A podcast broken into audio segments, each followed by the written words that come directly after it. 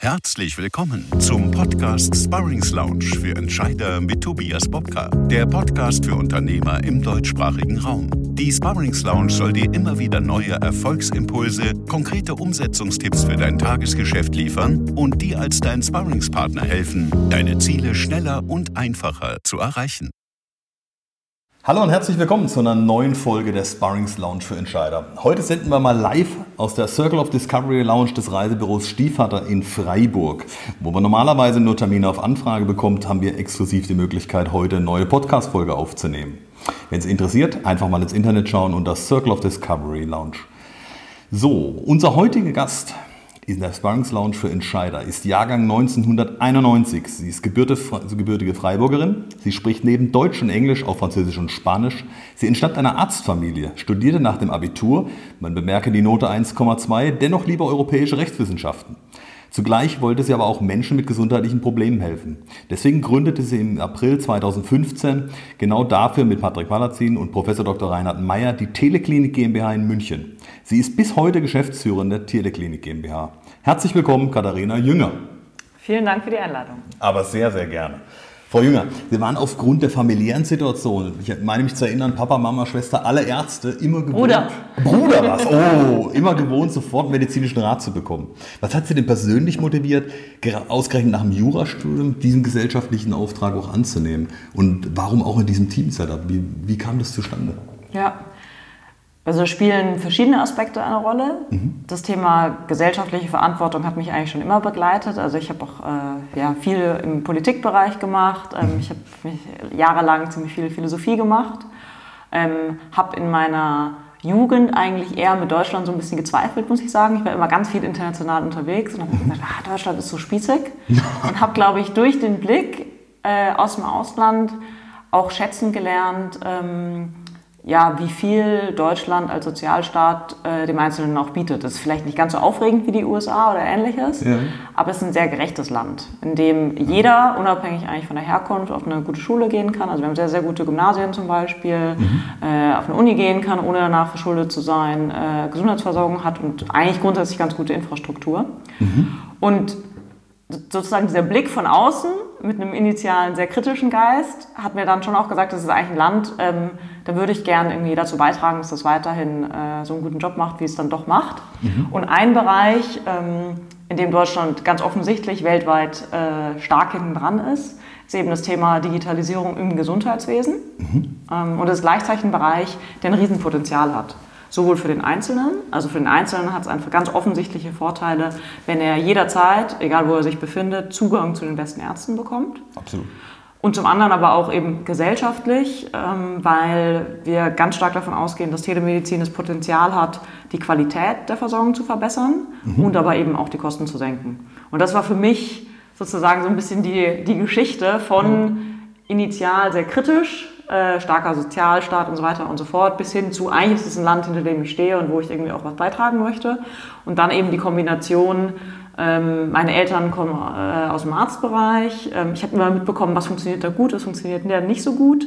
Ähm, das ist ein Bereich, der ist eigentlich sehr erfüllend, weil mhm. man wirklich Menschen hilft. Absolut. Un unmittelbares Feedback auch bekommt. Genau, unmittelbares Feedback bekommt. Und dann äh, habe ich eben Jura studiert und im Anschluss ja noch Technologiemanagement. Und da war so ein bisschen meine Kompetenz. Ich habe verstanden, warum ist es regulatorisch noch nicht möglich und was müsste man vielleicht tun, damit es möglich wird. Mhm. Und wie können uns Technologien helfen, es möglich zu machen. Und diese Kombination hat dazu geführt, ähm, dass ich gesagt habe, äh, lass uns doch die Teleklinik gründen. Gab es denn so im ersten Moment aus anderen Ländern Vorreiter, wo Sie sich daran orientieren konnten? Oder war das wirklich so, dass man gesagt hat, eigentlich gibt es da weltweit nicht wahnsinnig viel? Ja, ähm, also es gibt wahrscheinlich für jede Idee schon ein Vorbild. Ja. Bei uns war es weniger so, dass ich gesagt habe, was gibt es denn international, was man nach Deutschland bringen könnte, mhm. sondern es war wirklich so, ich habe eben Technologiemanagement studiert und dann kam der Professor Meyer, auf den Sie schon zu ah, sprechen okay. kamen, äh, kam im Prinzip an, an die Uni, an die ich studiert habe und hat gesagt, irgendwas mit Digital und Medizin würde er gerne machen.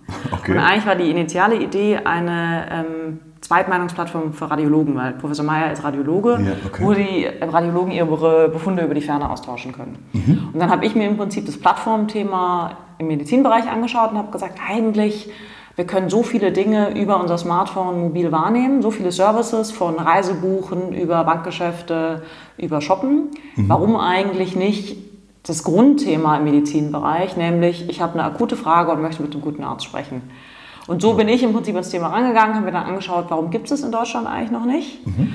Ähm, und habe dann im Verlauf dessen auch gesehen, es gibt international schon Player. Wenn man sich das international anschaut, ähm, sind die USA relativ weit vorne dran, ungefähr zehn Jahre äh, voraus. Okay. Ähm, und innerhalb von Europa ist die Schweiz ähm, relativ weit vorne dran. Da gibt es einen Player, der heißt Medgate. Mhm.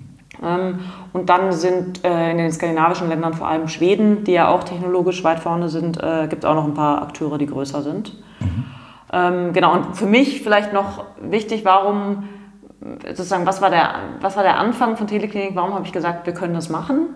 Im Hintergrund war der, es gab das sogenannte Fernbehandlungsverbot. Ja. Ähm, das war so ein Paragraph im Berufsrecht der Ärzte, ganz antiquiert, Anfang des 20. Jahrhunderts entstanden. Man muss den Patienten quasi vor Ort gesehen Physisch haben. Physisch anfassen, genau, ja. sonst geht das nicht. Und ähm, äh, alle haben gesagt, den gibt es halt diesen Paragraphen und deswegen geht das nicht. Deswegen können wir nicht den Arztbesuch online bringen. Mhm. Ähm, das Spannende ist, wenn man sich das international mal anschaut, sieht man, das ist jetzt nicht so, dass in Deutschland die Regulatorik besonders streng ist, sondern das gibt es eigentlich überall. Was aber anders ist, ist in Deutschland haben wir, ähm, sag ich mal, relativ wenig mutige private Akteure, die sagen, da gibt es zwar ein Verbot, aber ich mache es einfach mal trotzdem. Und wenn ich mhm. zeige, dass es einen Mehrwert bringt, ähm, dann wird sich die Regulatorik schon ändern. Und in den USA war das genau so. Also bis heute okay. ähm, sind, da gibt es zum Beispiel einen Player, der heißt Teledoc, der ist schon drei Milliarden wert, äh, ist schon an der Börse. Ähm, Teledoc hat immer noch anhängige Gerichtsverfahren in Texas, weil Texas immer noch sagt, Online-Arztbesuch geht eigentlich nicht, nach über 15 Jahren.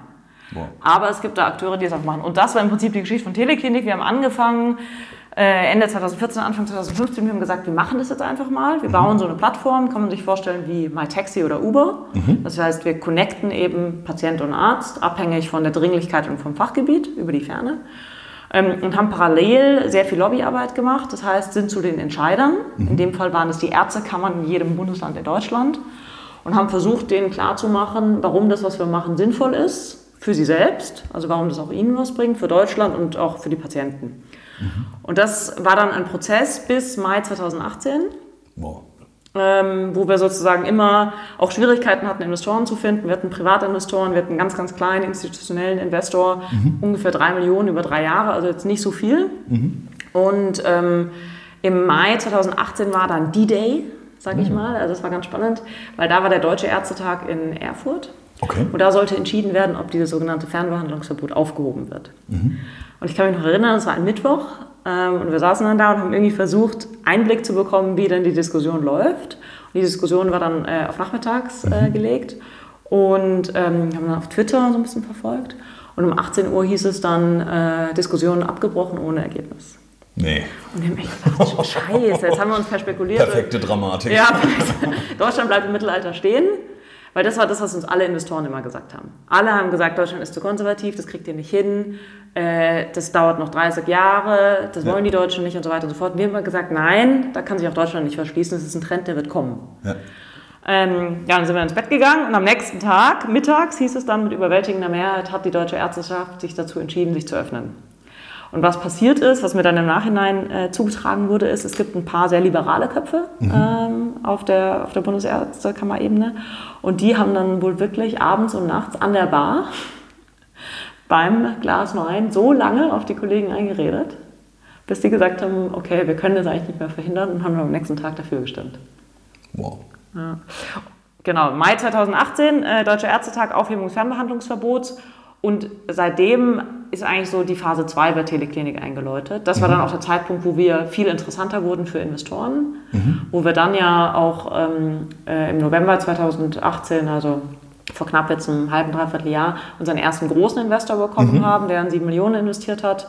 Ähm, und jetzt, da sprechen wir gleich sicherlich nochmal drüber, ist es dann auch so, dass Deutschland einfach als ein Riesenmarkt, der Online-Arztbesuchmarkt ist ungefähr 10 Milliarden groß in Deutschland, ähm, dass jetzt einfach auch viele, viele Anbieter aus den USA, Teledoc, die ich angesprochen mhm. habe, schauen schon nach Deutschland, die Schweden schauen nach Deutschland, Medgate kommt nach Deutschland. Also jetzt Q4 2019 wird extrem spannend. Da werden wir fünf bis zehn Anbieter sehen, die hier launchen. Wow. Und äh, dann ist Deutschland im Prinzip ab 2020 wirklich auf einer ganz anderen Stufe, was das Thema ähm, irgendwie Arztbesuch im Netz anbelangt. Stark. Wie kam denn der dritte Gründer noch dazu? Ja. Wir haben ja vorhin Herrn Mayer angesprochen. Ja. Genau, das Thema, also welche Kompetenzen braucht man vielleicht, um so eine ja. Telemedizin-Plattform aufzubauen? Ähm, zu mir, meine Kompetenz ist, ich verstehe den Markt ganz gut und die mhm. Akteure. Akteure sind bei uns Patient, Arzt und Krankenversicherung. Mhm. Sehr stark reguliert ähm, und eben aufgrund der familiären Vorbelastung auch so ein bisschen, wie ticken die. Mhm. Ähm, dann haben wir schon einen Arzt gebraucht. Warum? Weil am Ende geht es da ja um Menschenleben und geht das überhaupt über die Ferne und stirbt der da nicht? Und da hilft es natürlich enorm, einen Arzt zu haben, der, der einschätzen kann. Auch. Der es einschätzen ja. kann und der so ein bisschen, wie der Herr Hipp sagt, dafür stehe ich mit meinem Namen. Das ist kein Quatsch. Absolut, ja. Äh, und der dann noch einen Professortitel hat, das hat tatsächlich sehr stark geholfen. Ähm, und die dritte Kompetenz, die man ganz klar braucht, am Ende ist es ja eine Software und eine Plattform ist eben IT. Mhm. Und äh, da habe ich mich einfach umgeschaut damals, wer könnte ein guter ähm, Kandidat sein. Und dann bin ich auf den Patrick Pollerzin gestoßen und der ähm, ja, kam dann sozusagen als Dritter an Bord und hat dann die ersten Jahre die Plattform mit aufgebaut. Das haben Sie ja spannend vorhin erzählt, so die Zeit, sag mal, ist ja doch eine ganze Weile vergangen, bis man dann so den Durchbruch endlich hat und wusste, okay, jetzt kann es angehen, jetzt kann es wirklich ja. laufen, jetzt werden die Leute auch auf uns aufmerksam, jetzt ja. glauben auch andere Leute an unsere Idee, ja. nicht nur wir selber als Gründer. Wie erlebt man denn die Zeit? Ist es sowas, wo man dann manchmal auch denkt, so, boah, es kann nicht sein, also, gebe ich auf vielleicht auch mal zu dem Zeitpunkt? Gibt es so Momente da? Ja. Ähm, also ja, gibt sicher. Ähm, ich glaube, grundsätzlich im, bei einer Gründung äh, ist es schon teilweise auch so ein bisschen so eine self-fulfilling prophecy. Also ja. man kann, auch wenn man jung ist und irgendwie, man kann einfach durch viel Arbeit und Überzeugungskraft und dadurch, dass man dann auch die besten Leute hinter seine Idee bekommt, mhm. kann man Dinge möglich machen, ähm, von denen man gar nicht glaubt, dass es wirklich möglich ist. Also mhm. durch Technologie oder einfach durch gute Konzepte. Bei uns ist es sicherlich nochmal besonders anspruchsvoll, weil das jetzt nicht nur so war, dass wir irgendwie, ich sag mal, Salando, also die mhm. mussten auch ein Behavioral Change herbeiführen, nämlich shoppt der Deutsche wirklich Online-Schuhe? Das macht er nicht, der will in den Laden, der will die anprobieren und so weiter. Die haben diesen Behavioral Change herbeigeführt mhm. und haben so stark daran geglaubt, dass sie dann auch die richtigen Leute bekommen haben und mhm. die Investoren, die gesagt haben, die haben die richtigen Leute und die glauben stark daran, die schaffen das. Und dadurch, dass sie selber so stark daran geglaubt haben, ist es dann sozusagen äh, Wirklichkeit mhm. geworden. Bei uns ist es insofern noch mal ein bisschen anspruchsvoller, weil wir haben Behavioral Change. Dass der Deutsche sagt, ich gehe online zum Arzt, ist noch mal anspruchsvoller, als er sagt, ich shoppe online Schuhe. Extrem emotionaler Bereich, extrem vertrauensintensiv, Thema Datenschutz und Datensicherheit. Und wir haben natürlich zusätzlich noch das Thema Regulatorik. Also wo man sagt, irgendwie müssen... Das wenn der, wenn der Patient wenn möchte, heißt es nicht, dass er darf. Genau, absolut, genau. Ja. Wobei ich da, ähm, äh, ja, also ich weiß nicht, wir hatten sicherlich auch Glück, aber wenn Sie mich jetzt fragen würden, ähm, sollte man es unversucht lassen, nur wegen Regulatorik, dann würde ich sagen, auf gar keinen Fall. Ja. Ich glaube, da hilft auch, dass ich Juristin bin. Ähm, aber am Ende sind Paragraphen sind ja nur eine Abbildung von irgendwie aktuellen Gegebenheiten. Deswegen so viel mehr als ein Behavioral Change muss man nicht herbeiführen. Wenn man es irgendwie schafft, Leute davon zu überzeugen, dass das halt sein muss, dann zieht die Politik auch nach. Ähm, und es ist eine unternehmerische Entscheidung, wie viel Risiko bin ich bereit zu gehen. Genau, ja, so das stimmt. Ich, so wie Sie es vorhin gesagt haben, ist natürlich auch eine Phase, wo man sagt, jo, vielleicht ja. muss ich mich über manche äh, Themen auch mal hinwegsetzen und ja. ertragen können, dass mich andere anklagen. Ja. Ähm, aber mit dem Bewusstsein ist, dass die Chance, die dahinter steckt, so gewaltig ist, dass irgendwann auch die Politik nachgeben wird. Ja, und was Sie, was Sie angesprochen haben, also die Angst zu scheitern oder auch ähm, das Gefühl, ich gebe jetzt auf. Ähm, ich kann jetzt nur von mir sprechen, aber was mir immer extreme ähm, Kraft gegeben hat und immer noch gibt, ist, dass ich wirklich intrinsisch motiviert bin und dass ich wirklich daran glaube, dass das, was wir machen, sinnvoll ist. Mhm. Also jetzt rein der wirtschaftliche Erfolg hätte bei mir eventuell nicht ausgereicht. Also jetzt zum Beispiel, was weiß ich, äh, autonom fahrende Autos. Ja. Wir haben vorhin darüber gesprochen, sie ja, lieben ja, Autos. Ja, ich nicht, interessiert mich überhaupt nicht. Äh, ist total schwer, regulatorisch autonom fahrende Autos auf die Straße zu bringen. Absolut. Unglaublich anspruchsvoll. Wahrscheinlich hätte ich nicht die Kraft ähm, und, und irgendwie den Willen, dieses Risiko einzugehen, da eine Firma zu gründen, weil mich das Autothema nicht genügend interessiert. Ja. Aber das Thema, ähm, jeder, der ich kenne, kann genau dann, wenn er ein medizinisches Problem hat, mit dem besten Arzt sprechen. Das motiviert mich persönlich so stark, dass ich da einfach eine ganz, ganz große Kraft draus ziehe. Kann man absolut nachvollziehen, ja. weil, es wirklich eines der Zukunftsthemen ist, die uns alle irgendwann angehen wird. Da gibt es ja genug äh, Probleme, die aktuell in der Gesundheitsbranche auf uns warten, die damit wirklich gelöst werden könnten. Jetzt sagt man, verbrannte Finger gelten allgemein als gute Lehrmeister. Gibt es denn so schmerzhafte Erfahrungen, wo Sie sagen, die hätte ich mir auch gerne erspart? Ja, gute Frage. Ähm, Also im Unternehmensgründungsumfeld ähm, sind Menschen wahrscheinlich das Wichtigste. Ja. Also ich habe eine, ich habe vielleicht irgendwie, weiß nicht, 5% der Kompetenzen selber, die man braucht, um Teleklinik aufzubauen. Mhm. Und äh, Teil dieser Kompetenzen ist, dass ich in der Lage bin, andere Menschen davon zu überzeugen, mitzumachen. Mhm. Ähm, genau, und, und da sozusagen liegt die größte Kraft drin, aber auch das größte Risikopotenzial. Mhm. Und genau da habe ich eigentlich auch schon Fehler gemacht. Also, dass ich eben einfach zu schnell Leute an Bord genommen habe, weil ich gedacht habe, ach, das passt schon. Und dann vielleicht auch nicht auf meinen Bauch gehört habe, wo ich gesagt habe, die Kompetenzen sind da, auch wenn der persönliche Fit nicht da ist. Mhm. Und das, ist, das waren bisher eigentlich meine teuersten Entscheidungen. Also wo ich dann Leute an Bord geholt habe, die dann vielleicht sogar Anteile bekommen habe, mhm. haben, die dann wieder gegangen sind. Und dann ist es ja in der Regel bei Startups so, dass die einen Teil der Anteile, nicht alle, aber einen Teil dann mitnehmen können. Klar. Und das kostet halt wirklich bares Geld. Dann hat man in die investiert einfach Gehalt. Und Zeit auch, ne? Zeit. Und dann ist es am Ende auch so, dass... Ähm, ja, das, das ist einfach gerade beim kleinen Team, wir sind 50 Leute, ähm, das auch immer abfärbt auf die anderen. Warum muss der jetzt gehen? Warum geht der? Vielleicht haben wir eine persönliche Beziehung aufgebaut und so weiter und so fort. Deswegen, also meine größten Fehler waren eigentlich, wenn ich tatsächlich diesen Recruiting-Prozess nicht ernst genug genommen habe. Und damit habe ich mich auch im letzten Jahr sehr stark beschäftigt. Mhm. wie ernst man diesen Prozess nehmen muss. Und dass man lieber weniger Leute hat, aber die Leute, die da sind, das muss einfach 100% passen. Hm, kann man absolut nachvollziehen. Ne? Jetzt habe ich gelesen, dass Ihre Mutter wie auch Richard Branson und Warren Buffett persönliche Vorbilder sind. Was zeichnet diese Menschen für Sie besonders aus? Warum genau die drei?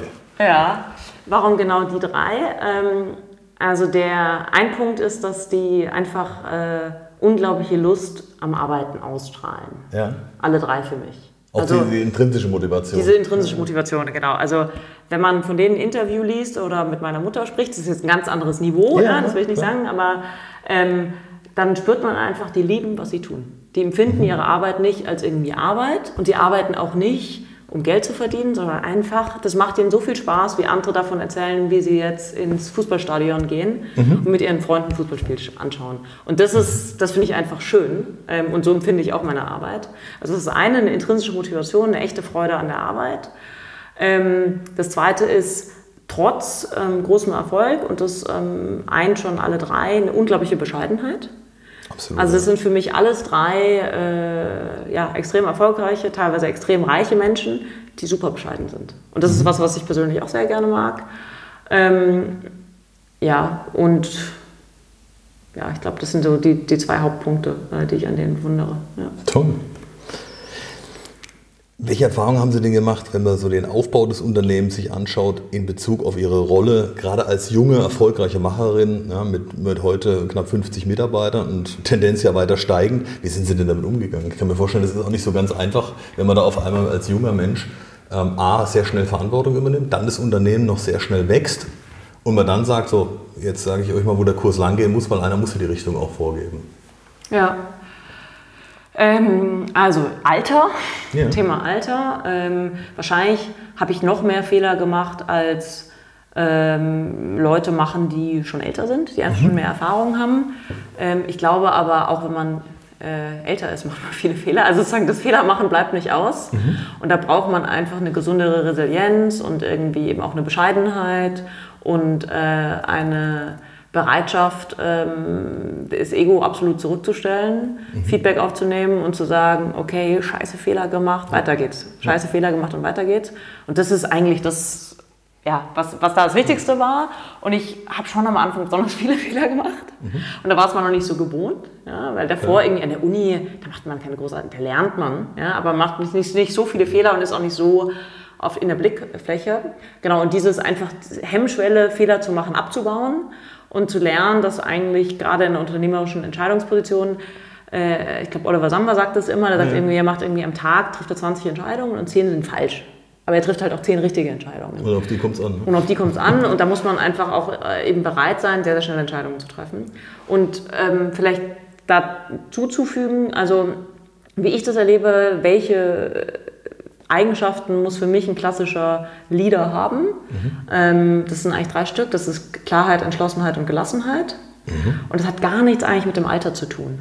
Ja, sondern ja, mit der Persönlichkeitsentwicklung auch. Und das kann ja, ja ganz unterschiedlich auch sein. Genau. Und, und das erlebe ich eigentlich immer wieder so, sei es gegenüber Investoren, die viel älter sind, sei es gegenüber Mitarbeitern, sei es gegenüber einem Vorstand einer Krankenversicherung. Wenn derjenige spürt, dass man in der Sache, die man tut, klar, entschlossen und gelassen ist, dann ist das eigentlich so das Wichtigste, um da auch ernst genommen zu werden. Ja, also man kann ja auch vor allen Dingen, wenn man, wenn man das mal zurückschaut, äh, Sie haben ja jetzt mittlerweile bei 10 Millionen Euro alleine an Wagniskapital eingesammelt, was ja schon gewaltig ist, A, in der kurzen Zeit. B, zeigt das natürlich auch, dass ein ganz, ganz großes Vertrauen von Investoren da ist, die sagen, wir glauben an diesen Zukunftsmarkt, wir glauben an Ihre Persönlichkeit oder an Ihre Unternehmerpersönlichkeit. Das hängt ja sehr stark auch von Ihnen als Person ab. Ähm, wie ist es denn gelungen, die, die ähm, Kapitalgeber davon überzeugen? Ist es wirklich eine rein persönliche Schiene oder steckt da auch noch viele andere Punkte dahinter, wo man sagt, das ist so ein Gesamtpaket an vielen Themen? Ja. Wie empfinden Sie das denn? Ja, also Sie haben zwei wichtige Punkte schon angesprochen. Mhm. Das erste Thema ist sicherlich People, mhm. aber nicht nur ich alleine, das würde nicht mhm. reichen, ähm, sondern ich plus die Leute, die ich äh, für mich gewinnen kann.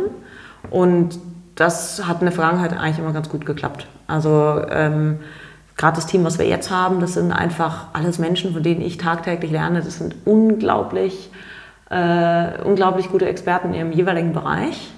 Damit hängt dann das Zweite zusammen. Hat diese Person auch schon mal gezeigt, dass sie nicht nur davon redet, gut zu sein mhm. und irgendwie vielleicht objektiv auch gut sein könnte, sondern hat sie halt auch wirklich schon Dinge erfolgreich umgesetzt. Mhm. Und das ist eben das, was man bei jeder Phase, schauen die sich halt an, was hat die ja. die letzten 12, 24 Monate bewegt und wenn dann die Kurve nach oben geht, dann ist das ja ein objektives Kriterium dafür, dass sozusagen äh, die Geschichte und der Markt und diese Person irgendwie einen guten Match ja, geben und dass es sich da lohnt, irgendwie aufzuspringen. Und das war, glaube ich, immer die Kombi. Also ich als Person, mhm. die schon gezeigt hat, die ist absolut bereit dafür zu kämpfen, die in der Vergangenheit gezeigt hat, sie schafft es irgendwie die Kurve nach oben zu bringen und die die richtigen Leute um sie ähm, versammelt hat. Ja, wahrscheinlich auch das, was wir am Anfang gesagt hatten, dass diese Begeisterungsfähigkeit auch in der Lage ist, Dinge, die für unmöglich gehalten werden, wie eine Gesetzesänderung, ja. wie Änderung, also gerade eine, eine, Zielgruppe anzusprechen, die ja jetzt nicht unbedingt für, für hohe Veränderungsgeschwindigkeit bekannt ist, die trotzdem zu brechen und davon zu überzeugen. Also nicht nur mit Gewalt zu überzeugen, sondern ja. wirklich mit, mit Argumenten, wo, ja. wo die dann auch wirklich sagen, jawohl, es lohnt sich, dass wir unsere bisherige Denkweise aufgeben. Also umso spannender, glaube ich, das mal zu beobachten. Wie haben Sie denn das Ringen um die beste Lösung ähm, damals erlebt und wie hat sich das verändert? Also jetzt kann ich mir vorstellen, gerade durch die Investoren in Zunahme oder durch die Professionalisierung auch der Investoren logischerweise ja. sind auch die Erwartungshaltungen deutlich gestiegen. Hat sich das deutlich verändert jetzt so im letzten Dreivierteljahr, Jahr? Merkt man das jetzt? Weil, weil einfach der Druck vielleicht in Richtung äh, ja, Wachstum deutlich ein anderes ist nochmal wie vor zwei Jahren, wo einfach noch nicht der Markt so extrem da war? Mm. Also Druck ähm, hat ja auch immer was, ähm, es ist ja häufig eigentlich eine subjektive Wahrnehmung. Ja, ja absolut. Und da würde ich jetzt eher sagen, das hat sich zum, extrem zum Positiven verändert, okay. weil ich gelernt habe, was heißt eigentlich Investor Relations. Ja. ja also am Anfang, konkretes Beispiel, ähm, hat man unprofessionellere Investoren, vielleicht Privatleute, die einen irgendwann anrufen, abends, mittags, mit irgendwelchen Ideen. Weil es gerade durch den Kopf geht. Weil es ihnen gerade durch den Kopf geht. Und es sind natürlich Menschen, die haben da ihr privates Geld investiert. Mhm. Ähm, denen möchte man auch sehr wertschätzend entgegentreten.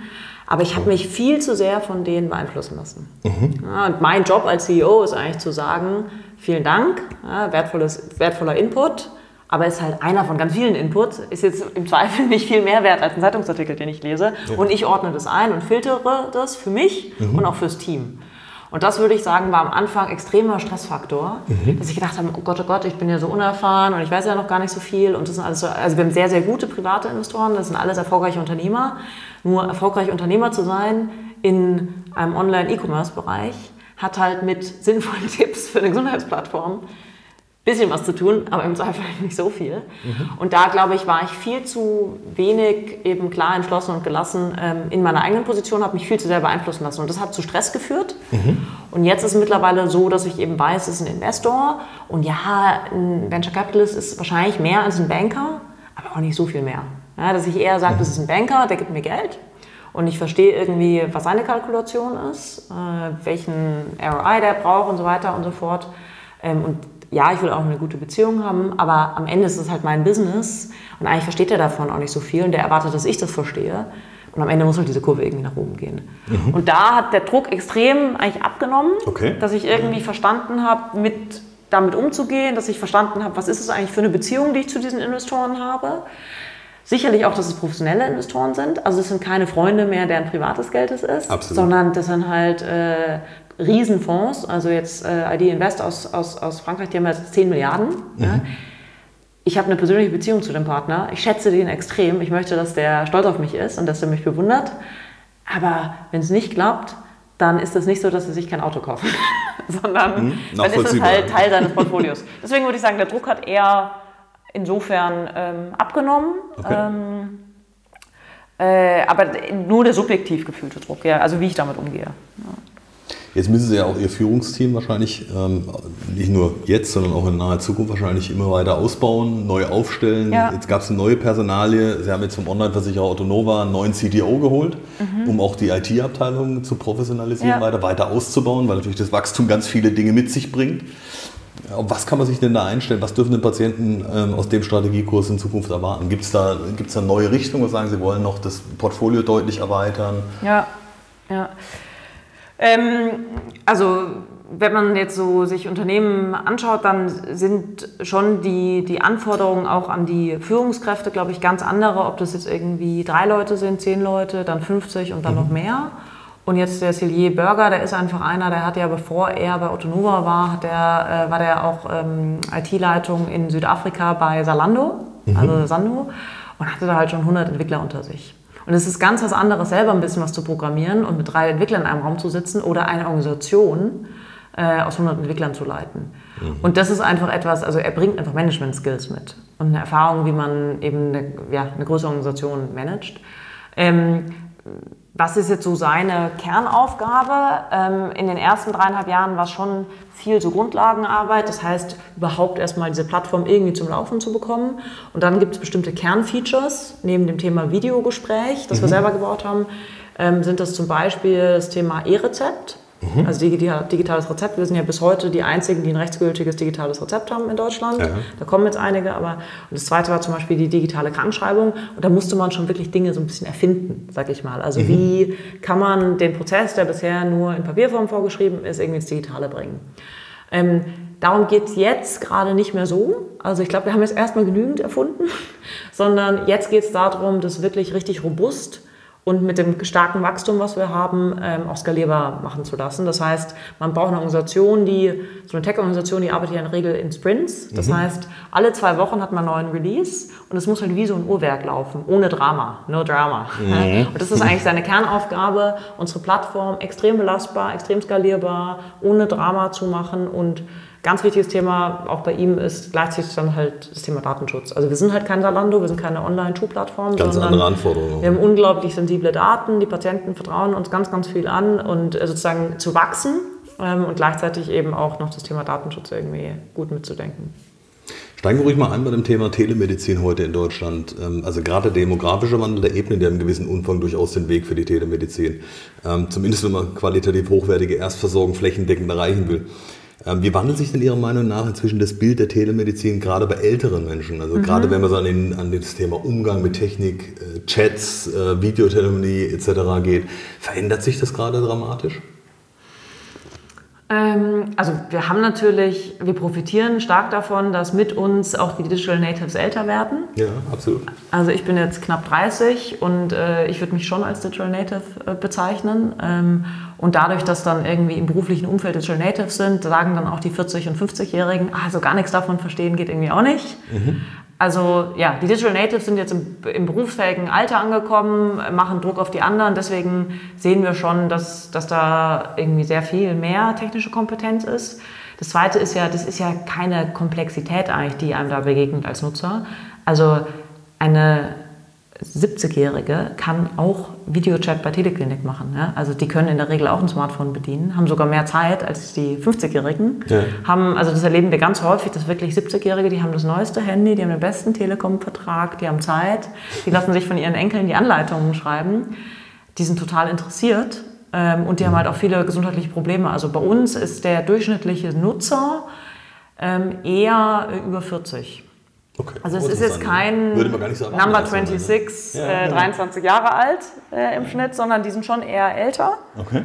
Ähm, genau, deswegen, also wir, es wird immer besser werden, aber wir sehen auch jetzt schon, dass sozusagen die technologische Kompetenz für unsere App ausreicht, dass wir auch alten Menschen einen echten Mehrwert bieten können.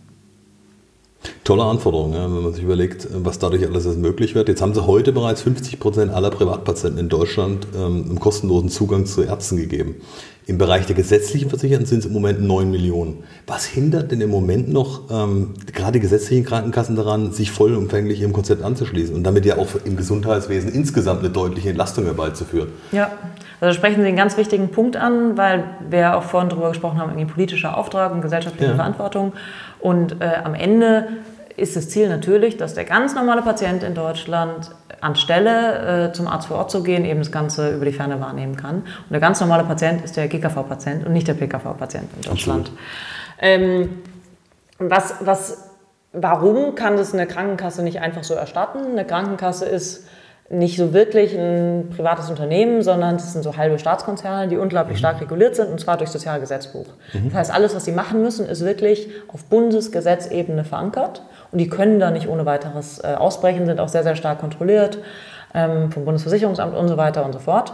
Ähm, deswegen, äh, während wir mit den PKV einfach privatrechtliche Individualvereinbarungen treffen konnten. Die können mhm. machen, was sinnvoll ist, kann mhm. es eine GKV gar nicht, auch wenn die noch so einen innovativen CEO haben. Ja. Ähm, und da haben wir jetzt aber das große Glück, dass wir mit dem Herrn Spahn jetzt einfach einen Gesundheitsminister haben, der unglaublich offen ist, unglaublich innovativ und ein wahnsinnig starkes Ministerium hat. Also es ist wirklich, da sind Top-Leute, es ist, also es ist wirklich einzigartig, mhm. unglaublich motivierte Leute, was man gar nicht so erwartet von Beamten, sind ja am Ende Beamte. Ja, und ähm, die geben da richtig Gas. Und äh, ich habe witzigerweise heute mit dem Bundesgesundheitsministerium nochmal telefoniert und bis zum 30. September in diesem Jahr, also was sind das? Sehr bald noch. Knapp, vier Wochen, knapp vier Wochen, ähm, wird eine Entscheidung da sein, in welcher Höhe ähm, die Vergütung für Kassenpatienten aussehen wird. Also, dass es kommt, ähm, ist mir nochmal zugesichert worden. Stimmt. Die Frage ist halt jetzt, in welcher Höhe und genau das ist für uns so der nächste große Schritt. Wenn man sich überlegt, 10% der Deutschen oder 15% sind privat versichert mhm. oder haben eine private Zahlungsbereitschaft, mhm. ungefähr 85% nicht. Das heißt, die kommen zu uns, sehen das, sagen toll, sehen, es kostet 30, 40 Euro pro Gespräch und sagen dann doch nicht. Mhm. Das heißt, für uns ist jetzt dieses Thema Erstattung für Kassenpatienten bedeutet nochmal ungefähr eine Verachtfachung ähm, des Nutzerpotenzials wirklich. Absolut, ne? Jetzt bieten Sie heute, wir haben es vorhin angesprochen, ähm, gerade in Kooperation mit mehr als 7000 niedergelassenen Apotheken auch E-Rezepte für im Moment jetzt erstmal Privatversicherte an. Wie wird das bisher angenommen und erwarten Sie das Gleiche dann auch für Versicherte gesetzlicher Natur? Also kommt das auch das Thema? Ja, also Privatrezepte sind wirklich ein, äh, ich weiß gar nicht, wie man das nennt, ein Superseller. Ja. Also werden extrem nachgefragt. Ähm, wir haben ja auch nochmal unsere Prozesse verbessert und so weiter und sind jetzt bei über 50 Prozent der Fällen, die, die ein Rezept wirklich haben. Also über 50 Prozent der Arzt-Patienten-Konsultationen auf unserer Plattform haben irgendwie ein Rezept. Ähm, kenn, eigentlich ist es nicht so erstaunlich, ja, wenn ich in die Praxis gehe und ich gehe ohne Rezept raus, wir haben da Patienten interviewt, dann sagen die, was ist das für ein Scheißarzt? Hat also er die, gar nichts Hat er gar nichts gemacht, ja, ja. Also das erwartet der Patient eigentlich schon fast. Ähm, deswegen für uns ganz, ganz wichtiges Feature, funktioniert extrem gut. Äh, wichtig, das kann man auch als Kassenpatient nutzen. Da, man kriegt halt nur die Kosten nicht erstattet. Also jetzt für kleine Dinge kann man das schon auch selber nutzen. Und ähm, ganz wichtig, da zwei Sachen. Erstens, wir werden jetzt innerhalb der nächsten sechs Wochen auch eine Versandapotheke launchen. Oh, okay. Das heißt, dass man es auch nach Hause bekommt. Ja. Das ist für uns der nächste Schritt. Und ähm, das zweite wäre das Thema Kassen-E-Rezept, also dass ich dann ja. auch erstattet bekomme. Da sind wir jetzt gerade dran und werden, ähm, ich denke, bis Oktober das in Baden-Württemberg tatsächlich, in Tuttlingen und Stuttgart. Oh, okay. Ähm, als erstes bundesweit launchen ähm, und werden da auch die Ersten sein und werden es dort sozusagen pilotieren und wenn es gut klappt, würden wir es dann 2020 bundesweit ausrollen. Schneller und sehr ehrgeiziger Fahrplan. Aber wir sind auf jeden Fall sehr, sehr gespannt. Ähm, wie profitieren eigentlich die Ärzte der Telegenik vom digitalen Konzept? Also gerade, ähm, also die erste Idee, die mir jetzt gerade kommt, wie kriegt eigentlich der Arzt die digitale Patientenakte? Also die ja in der Regel beim Hausarzt liegt. Wie kann der jetzt in dem Moment ähm, bestimmte Annahmen treffen, wenn er die ursprüngliche Patientenakte gar nicht kennt? Ja, also digital ist die ja beim Hausarzt leider nicht. Ja, stimmt. Man müsste es einscannen und selbst das ist meistens nicht der Fall. Genau, die ist analog. Ähm, Also ähm, genau, die erste Frage war, wie profitiert der Arzt? Ähm, Konzept bei uns ist folgendes. Ähm, Arzt sagt, er möchte mitmachen, dann muss er bestimmte Qualitätskriterien erfüllen, er muss approbiert sein, er muss einen kleinen Test machen, dass er auch geeignet ist, Telemedizin zu machen und so weiter und so fort. Mhm. Dann wird er aufgenommen und dann ist es so, dass ähm, er die Teleklinik Arzt-App bekommt. Können Sie sich so vorstellen wie die Uber oder MyTaxi ja, äh, genau. Driver-App. Mhm. Und da erhalten Sie als Arzt für Ihre Fachrichtungen Anfragen. Also da kommen dann, das ist ich, äh, jede Minute kommt dann eine Anfrage rein. Sie sind jetzt Dermatologe und ja. Sie bekommen eben nur dermatologische Anfragen. Und da steht dann entweder, das ist ein dringender Patient, der braucht einen Termin innerhalb von 15 Minuten. Ja. Oder der Patient möchte heute zwischen 14 und 19 Uhr mit dem Dermatologen sprechen. Und dann kann ich mir quasi aussuchen, ob ich diesen Fall annehmen möchte oder, oder kann nicht. überhaupt, weil in genau. meiner Praxis gerade was los ist. Ich kann es genau. gerade nicht. Oder äh, es hat halt spontan ein Patient abgesagt und für 30 Prozent der Patienten, auch in sehr gut gehenden Praxen, mhm. sagen spontan ab oder sagen zu spät ab oder verspäten sich. Mhm. Und da können unsere Ärzte einfach existierende Ressourcen besser auslasten und deswegen sind wir für die Ärzte, auch für sehr, sehr gute Ärzte attraktiv. Mhm. Ähm, Genau, wie kommen die an die Daten? Ähm, also es gibt in Deutschland ja noch keine einheitliche elektronische Gesundheitsakte, die irgendwie zwischen allen Leistungserbringern geteilt ist, sondern jeder Arzt hat so sein Silo und ganz viel analog. Absolut. Und ähm, bei uns ist es so, dass wir den Patienten bitten, ähm, möglichst viele Informationen sozusagen hochzuladen. Also er soll sagen, was hat er für chronische Erkrankungen, was hat er für Allergien mhm. und so weiter und so fort. Er kann Fotos hochladen, mhm. dann wird das abgespeichert und dann können die Ärzte das eben sehen. Das heißt also, alle, die es äh, in Zukunft, äh, sobald es dann gesetzlich durch ist, dass die gesetzlichen Versicherten es auch nutzen können, sollte auf jeden Fall zu seinem Arzt gehen, ihn ansprechen darauf, ob es nicht sinnvoll wäre, wenn er sich registriert. dann kann man auch selber profitieren. Im Zweifelsfall leert er nämlich dann alle Daten. Würden wir uns auf jeden Fall freuen, genau. Okay.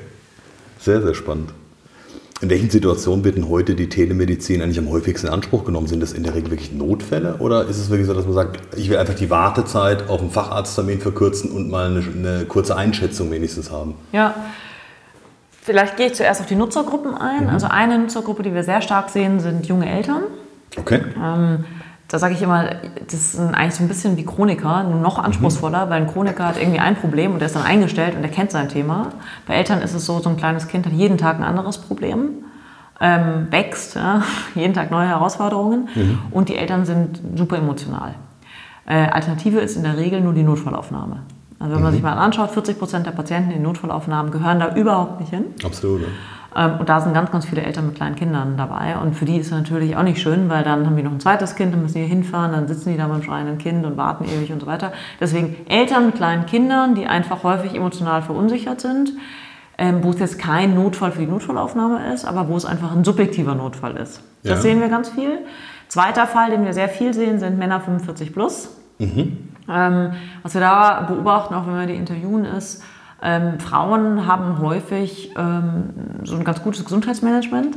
Die haben dann schon, ich, wenn die 20 sind, man hat seine Gynäkologin wegen Thema mhm. Verhütung. Dann hat man die Dermatologin, dann hat man doch einen Hausarzt und so weiter und so fort.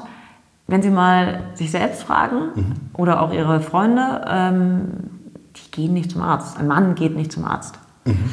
Und dann mit 45 geht es in der Regel los, da kommt alles auf einmal. Die ersten Zipperlein. Ja, da gibt es dann Haarausfall und schlechte Haut und mhm. Bluthochdruck und Übergewicht und Rückenschmerzen. Und am Wochenende geht man mhm. Fußball spielen und bricht sich was, obwohl man eigentlich gar kein Sportler mehr ist. Männer sind schon digital affiner als Frauen, das sehen wir schon und die haben noch weniger Zeit. Also es ist einfach doch der Durchschnitt, ja. dass halt mit 45 steht der Mann voll im Saft ja. und hat auch keine Zeit. Und dann ist Teleklinik einfach eine super Lösung. Thema Convenience, ich muss nicht hinfahren, ich muss nicht warten, ich kriege das einfach mein Smartphone, ich kann im Business-Meeting kurz raus und dann mit einem guten Arzt sprechen. Genau, deswegen das sind zwei Nutzergruppen, die wir ähm, sehr, sehr stark sehen. Absolut interessant. Wenn, wenn man jetzt einfach sofort starten will, sagt Mensch, ich möchte jetzt unabhängig davon, äh, ob privat oder gesetzlich ja. versichert, möchte starten, möchten wir die Möglichkeit haben. Wo kann ich mich schnell registrieren? Ja. Wie schnell geht sowas? Ja. Das Einfachste ist, wenn Sie sich die Teleklinik-App im App Store runterladen mhm. ähm, und dann eben dort anmelden. Ja. Ähm, Sie müssen, äh, genau, und dann füllen Sie am einfachsten Fragebogen aus oder wenn Sie lieber sprechen, rufen Sie eine unserer Krankenschwestern an. Die sind 24-7 auch am Wochenende und an Feiertagen besetzt. Okay. Wow. Dann schildern Sie dieser Dame oder eben im Fragebogen, was Ihr Problem ist ähm, und sagen eben, ob sie ganz, ganz schnell mit dem Arzt sprechen möchten oder ob es ihnen zum Beispiel, ich, morgen früh von 9 bis 12 oder heute Abend dann und dann, dann geben sie sozusagen einen Zeitraum an. Okay. Und dann erhalten sie im Prinzip auf ihrem Handy wenige Minuten später eine Nachricht, äh, vielen Dank, der Dr. Müller meldet sich dann um 15 Uhr bei Ihnen Und dann können Sie noch das Profil von Dr. Müller anschauen. Wo lebt er denn? Wo arbeitet er? Was hat er für Vorerfahrungen? Wie ist er von anderen Nutzern bewertet? Dann ruft der ähm, Dr. Müller Sie auf Ihrem Handy per Videocall mhm. an. Ähm, und dann sprechen Sie mit dem und dann kann der Ihnen eben auch ein Rezept ausstellen. Dann poppt eine Karte auf mit den Apotheken bei Ihnen in der Nähe. Und das war es im Prinzip. Und Sie erhalten dann ähm, später eine Rechnung per Post. Wow. Die Sie überweisen müssen und die beträgt irgend so 30 bis 40 Euro. Okay. Ist es unabhängig davon, wie lange das Gespräch geht? Ja. Okay. Also wenn jemand meint, er muss die Stunde voll machen, ähm, ist wahrscheinlich auch schwer einschätzbar, kann ich mir vorstellen, oder? Oder kann man das ein bisschen abfragen, wo er dann sagt, naja gut, ich kann einschätzen, wegen der Erkältung wird keiner eine Stunde hoffentlich sprechen wollen. Ja, also das ist ehrlicherweise genauso wie in der Praxis. Also auch in der mhm. Praxis hat der Arzt die Herausforderung, dass er das Gleiche verdient. Der rechnet nicht nach Minute ab, wie vielleicht ein Anwalt, sondern ja, und äh, der will trotzdem zufriedene Patienten. Und bei dem einen Patienten weiß er, er kann ganz schnell reden. Ja. Und er sagt am Ende trotzdem, es war ein guter Arzt, weil der eben einfach das schätzt, dass es effizient und schnell ging. Ähm, und dann gibt es die alte Dame, die sagt, der schreckliche Arzt, weil er hat sich keine Zeit genommen. Also insofern, ja. der, der Job des Arztes erfordert eine extreme Empathie und ein extremes Gespür dafür, was empfindet jetzt mein Gegenüber gerade irgendwie als gut und wie schnell kann ich den abhandeln, dass es sich für mich ökonomisch lohnt und er aber wiederkommt. Mhm. Und so ist ja, es auch so eine Statistik, wie lange sowas durchschnittlich dauert? Ja, zwölf ja. Minuten dauert bei uns das Arztgespräch wow. im Schnitt. Ja. Hätte ich gar nicht gedacht, dass es so wahnsinnig schnell geht. Also ich hätte jetzt äh, im ersten Moment gedacht, es würde deutlich länger dauern, weil bis man dann sich Im so Schnitt, eingefunden hat. Im Schnitt. Ja, also, aber trotzdem. Ja. Also, ja schon, also ja. relativ flott eigentlich durch dafür, dass man die erste Diagnose hat.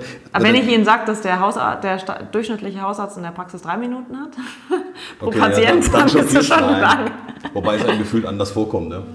Ja, Aber es ist tatsächlich genau. interessant. Ja. Weil ich kann das Ihnen mal zeigen. Also so sieht es im Prinzip aus, wenn Sie jetzt das Rezept bekommen, dann machen Sie die Karte auf und können sich jetzt hier, wir sitzen jetzt hier gerade in dem Reisebüro, sehen Sie hier in der Nähe eine Apotheke, drücken drauf und sagen, dahin das Rezept übermitteln. Dann wird es eben rein digital im Hintergrund Stark. übermittelt. Absolut genial. Ja.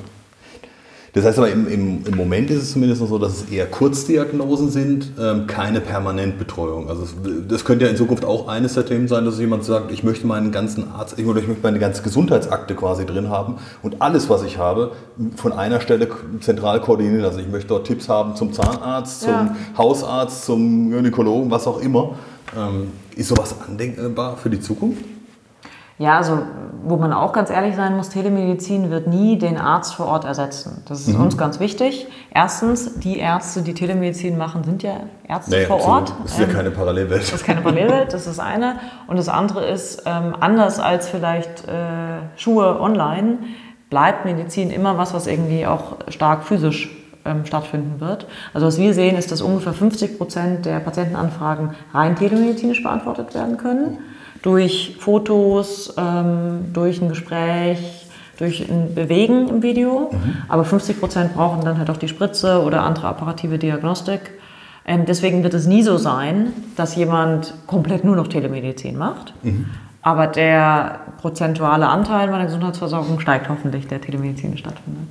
Vor allem, weil die Kosten ja noch relativ überschaubar sind, muss man auch fairerweise sagen. Also wenn man mal rechnet, äh, für die meisten, und Sie haben es vorhin angesprochen, wenn jemand äh, im Berufsleben steht und sich mal ausrechnet, was seine Arbeitszeit, gerade ja. als Selbstständiger, ja. ne, wenn ich mir die Arbeitszeit mal hochrechne, was es dauert, bis ich zum Arzt komme, eine Stunde warte, ja. äh, dann zehn Minuten drankomme und dann wieder zurück bin, dann sind die 30 Euro schnell ausgegeben, weil da die wirtschaftliche Entscheidung eigentlich auf der Hand liegt. Und gerade wenn ich als Elternteil irgendwo auch die Zeit in der Notaufnahme oder sonst wo irgendwo rechnen würde, ich habe ja wesentlich schneller jemanden so per Videochat drin. Und wahrscheinlich sogar im ersten Moment sogar noch persönlicher, weil ich, ein anderes, weil ich eine andere Beziehung aufbauen kann als in der Notaufnahme, wo ich eh diese Stresssituation habe, wo ich es nochmal ganz anders habe. Also vielleicht demnächst einfach mal registrieren, ausprobieren und selber Erfahrung mitmachen. Jetzt wird Ihrem Konzept ja zugetraut, ähm, dass die Teleklinik nicht nur die Arzt-Patienten-Kommunikation immens verbessert und vereinbart, sondern auch die Kosten für die Praxen und auch die ärztlichen Zentren insgesamt senkt. Ähm, und zudem auch die Situation in überlasteten Notaufnahmen, wir haben es gerade schon besprochen, oder auch den überfüllten Wartezimmern verbessern kann. Oder auch Thema ländlicher Raum, die Versorgungslücke zu schließen. Ähm, müsste das nicht die Krankenkassenversicherer sofort dazu bewegen, einzulenken und das Thema Medizin, Telemedizin vor allen Dingen, auch in der Öffentlichkeit viel präsenter zu machen, sodass auch die Bereitschaft der Menschen, sich dem zu öffnen, nochmal eine andere wird. Also ich denke an Aufklärungskampagnen, ja. an wie einfach es ist, an ja. auch vielleicht so Anleitungen zu geben, ja. wie, dass auch ältere Menschen den Mut fassen und sagen, ich probiere es einfach aus. Vielleicht auch mit dem Hausarzt das erste Mal, sowas überhaupt zu machen. Sagen, ja, schauen Sie her. Auch der Hausarzt hat ja mitunter ein Interesse dran, vielleicht, dass er sagt, naja, ich muss es ja gar nicht dreimal im Quartal da haben, sondern einmal kann es vielleicht auch jemand äh, über Telemedizin ja. nutzen. Ja. Also, was wir ansprechen, äh, ist total wichtig. Ähm, am Ende geht es da eigentlich darum, ein Bewusstsein zu schaffen. Mein Traum wäre auch, dass äh, der Bund sagt, wir machen sowas wie die Verhütungskampagnen, die man kennt mit dem ja. Kondom oder so. Sowas eigentlich für Telemedizin. Oder Drogenpolitik. Oder Drogenpolitik, genau. genau. Absolut, ja. absolut guter Punkt. Ähm, genau, das glaube ich, wird auch immer mehr kommen. Ähm, also wir haben vorhin darüber gesprochen, das Bundesgesundheitsministerium ist da extrem offen, bewegt da ganz viel. Und das ist eigentlich das Wichtigste, dass sie die regulatorischen Voraussetzungen schaffen. Mhm. Weil so eine Krankenversicherung ist unglaublich konservativ. Da sitzen ganz viele Juristen drin. Und wenn was verboten ist, dann sich da zu positionieren und Werbung zu machen, das ist halt erstmal irgendwie zu gefährlich. Ähm, aber das ändert sich gerade, eben durch die Regulatorik, die sich ändert. Und wir werden jetzt auch äh, am 1. September mit einer großen Krankenkasse live gehen, die mhm. einfach auch am Ende sind es Menschen, die da sehr innovativ sind äh, im Konzern und die genau das machen werden. Also da werden wir zum ersten Mal Fernsehwerbung schalten, die wirklich sagen, ähm, wir trauen uns da jetzt sozusagen einen Schritt weiter zu gehen und da wirklich auch in der Kommunikation sehr viel stärker zu sein. Jetzt kann ich mir vorstellen, wenn der Wachstumskurs weiterhin so stark anhält, der wird sicherlich weiter anhalten, bei dem, was man so in der Vorausschau gesehen hat, braucht es ja auch wahrscheinlich neue Partnerschaften. Ähm, was sind das denn hauptsächlich für Partnerschaften, die Sie morgen brauchen? Ja, ähm, also zum einen natürlich die Krankenversicherer, mhm. also dass alle Krankenversicherer das erstatten, ähm, weil das für unser Geschäftsmodell relativ wichtig ist. Ähm, zum zweiten ähm, die Ärzte. Also wir müssen dann weiterhin für Ärzte einfach stimmige, gute Konzepte finden. Ähm, und zum dritten, äh, ja, auch immer wichtiger ist das Thema Apotheken. Also ich, wir haben vorhin darüber gesprochen, aktuell haben wir ungefähr ein Drittel der Apotheken vor Ort angebunden. Unser Ziel ist natürlich 100 Prozent. Ähm, die müssen sich auch öffnen und Partnerschaften mit uns eingehen. Und auch spannend ist natürlich das Thema Versandapotheken. Also, ja, also Apotheken, Krankenversicherung, Ärzte, das sind für uns die wichtigsten Player. Also liebe Apotheker, ist es an der Zeit auf jeden Fall mal auf die TNE-Klinik zuzugehen bevor es die Versandapotheke macht, ist es vielleicht clever, wenn man es vor Ort selber das Geschäft auch mitnimmt. Macht vielleicht Sinn, sich da auch relativ schnell zu registrieren. Also für die, die immer hinterher jammern, sagen, jetzt habt ihr auf jeden Fall die Chance, relativ schnell und, und vor allen Dingen von Anfang an dabei zu sein. Lass uns mal zurück auf das Thema ähm, Talente. Wir hatten es vorhin schon mal angesprochen, dass Sie auch neue Talente brauchen, gerade um diesen Wachstumspfad auch bestreiten zu können. Was sind das für Talente? Aus welchen Bereichen sollten die kommen? Was müssen die mitbringen? Ja. Also wer sollte sich denn melden? Ja.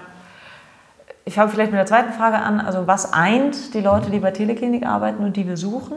Ähm, die sind alle, ja, das ist, sind alle äh, sehr, sehr clever, ne? sind, bringen alle eine gewisse Vorerfahrung in ihrem Bereich mit, weil das einfach was bringt ähm, und sind bereit, hart zu arbeiten. Das eins erstmal. Das zweite ist, dass sie keine Angst vor Komplexität und im deutschen Gesundheitswesen haben. Das ist einfach eine Typsache. Also das ist extrem anstrengend. Also wir haben eben nicht nur den jungen Nutzer, der irgendwie shoppen will, sondern wir haben eben auch nervige Patienten, die äh, wegen dem kleinsten Zimperlichen anrufen und die sich beschweren und den Datenschutz ganz wichtig ist und so. Also dieses Gesundheitsthema ist ja. einfach jetzt nicht immer nur sexy und einfach, sondern es ist auch manchmal einfach extrem anstrengend. Aber es ist mhm. wichtig. Also man muss ein Interesse dafür haben und ich glaube, äh, was alle bei uns eint, ist, die sind extrem intrinsisch motiviert, ähnlich wie, wie ich. Ja. Äh, zu sagen, das, was an, an dem wir da bauen, das ist was Großes. Ähm, das ist größer als ich selbst. Und äh, wenn ich dann zehn Jahre zurückschaue, dann bin ich irgendwie wirklich richtig stolz. Ja. Ähm, welche Talente brauchen wir ganz konkret? Äh, drei Bereiche würde ich sagen. Der eine Bereich ist ganz klar Tech. Also das, was wir machen am Ende, ist ja eine technische Plattform. Mhm. Und da brauchen wir einfach die besten Programmierer. Äh, und die sind stark umkämpft. Ja, und da tun wir sehr viel, dass sie sich bei uns wohlfühlen, dass sie Lust haben, irgendwie dazu zu kommen. Ähm, das zweite sind, ähm, ja, sag ich mal, Business-Leute, die Ahnung davon haben, wie man irgendwie Prozesse gut aufsetzt. Das braucht man, glaube ich, bei jeder Unternehmensgründung, die in der Lage sind, sehr, sehr analytisch und quantitativ zu denken. Das heißt, die machen Klar. den ganzen Tag nichts anderes, als zu analysieren, wo verlieren wir Geld, mhm. wo verlieren wir den Nutzer und wie können wir die Prozesskette optimieren, dass das nicht mehr passiert. Ähm, und das Dritte, was glaube ich auch immer wichtiger wird bei uns, ähm, ist äh, ja das Thema medizinische Expertise. Also am Ende machen wir Medizin online und was wir schon merken ist, wir haben ja zwar schon viele Krankenschwestern, wir haben auch schon ein paar Ärzte in-house, aber wir werden wahrscheinlich auch immer mehr so Leute brauchen, die Praxen gemanagt haben oder Krankenhäuser, die auch so das Vergütungssystem kennen und so und die dann sagen, wie übersetzt man das sozusagen in die digitale Welt. Das wird auch noch eine wichtige ähm, Kompetenz. Jetzt vielleicht nochmal kurz zusammengefasst für unsere Zuhörer. Warum lohnt sich für uns alle wirklich auch das Angebot, einfach mal auszuprobieren in der Teleklinik und sich selbst so ein bisschen von den Vorteilen zu überzeugen? Ja, die Vorteile für den Nutzer sind, dass man ähm, extrem einfach und schnell, das heißt ohne Wartezeiten und ohne, dass man sich im Wartezimmer bei anderen ansteckt, mit den besten Ärzten Deutschlands ähm, sprechen kann und sich beraten lassen kann. Mhm. Dann habe ich noch zwei persönliche Fragen zum Abschluss. Die Teleklinik zählte ja letztes Jahr schon laut Forbes zu den 100 innovativsten Startups in Deutschland. Welches persönliche Zielfoto haben Sie denn für Silvester diesen Jahres? Gibt es da sowas, wo Sie sich ausmalen und sagen, das, das ist so mein persönliches Zielfoto? Ja, mein Zielfoto wäre, ich denke da konkret an einen Freund. Okay. Ähm, der ist bei der TK versichert. Oh. Und äh, der fragt mich jedes Mal, wenn ich ihn treffe, kann ich es denn jetzt auch kostenfrei nutzen? Und hast du denn jetzt endlich das GKV-Rezept? Und wenn ich dann Nein sage, dann schmunzelt er immer und das Gespräch ist eigentlich beendet. Und mein Zielfoto wäre wahrscheinlich, dass der neben mir steht, der ist über zwei Meter groß ja. und die Daumen nach oben macht und wir es geschafft haben, dass äh, jeder Kassenpatient in Deutschland uns kostenfrei nutzen kann und Rezepte bekommt, die ihm die Kasse erstattet. Also lieber Vorstand der TK, ist es an der Zeit zu reagieren. Ein Patient fordert dazu und ein zahlender Patient vor allen Dingen. Zweite Frage war noch, ähm, wie gelingt Ihnen persönlich der Spagat zwischen auf der einen Seite der ehrgeizigen, erfolgreichen Unternehmerin und auf der anderen Seite aber auch so dem Privatleben auch als Ausgleich und als Kraftquelle zu wahren? Ja, ähm, wir haben ja ganz am Anfang über Richard Branson, Warren yeah. Buffett, meine Mutter gesprochen und ähm, das hört sich immer ein bisschen abgedroschen an, aber wenn man seine Arbeit liebt, mhm. dann ist es schon mal, glaube ich, die Grundvoraussetzung, weil sie einen dann einfach nicht in der Form auslaugt, wie wenn man sagt, das ist irgendwie Arbeit. Und so geht es mir. Also mhm. äh, ich bin mal gespannt, wann sich das ändert, aber ich äh, mache nach wie vor äh, nicht mehr als eine Woche Urlaub. Dieses Jahr sind es wieder eher vier Tage, weil mir einfach nicht so viel Spaß macht mit meiner Arbeit. Also ich liebe es einfach in die Arbeit zu gehen und da zu lernen und irgendwie mit den Menschen Spaß zu haben und was zu bewegen. Also mir macht es einfach Spaß. Das ist, glaube ich, das eine. Und das andere, selbst wenn einem die Arbeit Spaß macht, ist es trotzdem halt anstrengend. Und da muss man, glaube ich, einfach sich kennen. Und ich habe immer gerne viel gearbeitet und kenne mich persönlich eigentlich ganz gut mhm. und weiß eben, wann ich auch mal die Bremse ziehen muss und was ich irgendwie brauche, um einfach langfristig viel zu leisten. Und das ist bei mir ganz einfach. Das ist gutes Essen, das ist genügend Schlaf und das ist irgendwie dreimal in der Woche Sport. Mhm. Und dann kann ich irgendwie sehr, sehr lange in der gleichbleibenden Geschwindigkeit auch rennen. Interessant auch wieder, es sind oftmals die gleichen Dinge, man muss sie nur konsequent durchziehen für sich. Man muss seine eigenen Grenzen auch beachten. Ne? Ja. Spannendes Thema auf jeden Fall. Ich kann mich nur ganz herzlich bedanken, ähm, Frau Jünger. Es war extrem kurzweilig, spannend, ganz viele Ansätze mitgenommen. Ich glaube, wir haben da draußen für die Zuhörer, für Unternehmer, Entscheider und auch Führungskräfte ganz, ganz viel Input geben können, aber auch für Patienten. Und das sind wir nur irgendwann mal alle im Leben. Äh, der eine häufiger, der andere weniger. Ähm, ich kann mich nur ganz, ganz herzlich bedanken für die tollen Einblicke. Hat wahnsinnig viel Spaß gemacht und ähm, ja, vielen, vielen Dank. Ja, ich danke Ihnen. Freiburg ist eine besondere Freude. Ja, absolut. Ja. Ein gewisses Stück Heimat auf jeden Fall. Genau. Super. Wer jetzt noch Lust hat, ähm, der schaut sich einfach mal auf der Webseite um. Wir werden sowohl bei Facebook ähm, als auch bei allen Podcast-Kanälen, die euch bekannt sind, das ganze Thema verlinken. Wir werden ein paar Bilder auch vom Interview noch zeigen. Wir werden ähm, auch auf die Teleklinik nochmal verlinken und äh, wir werden logischerweise den Podcast auch über alle Kanäle verbreiten. Wenn es euch interessiert, dann schreibt gerne eine Mail ähm, oder besucht einfach die Homepage. Und ansonsten wünsche ich auf jeden Fall viel Spaß und bis zur nächsten Podcast-Folge. Bis dann.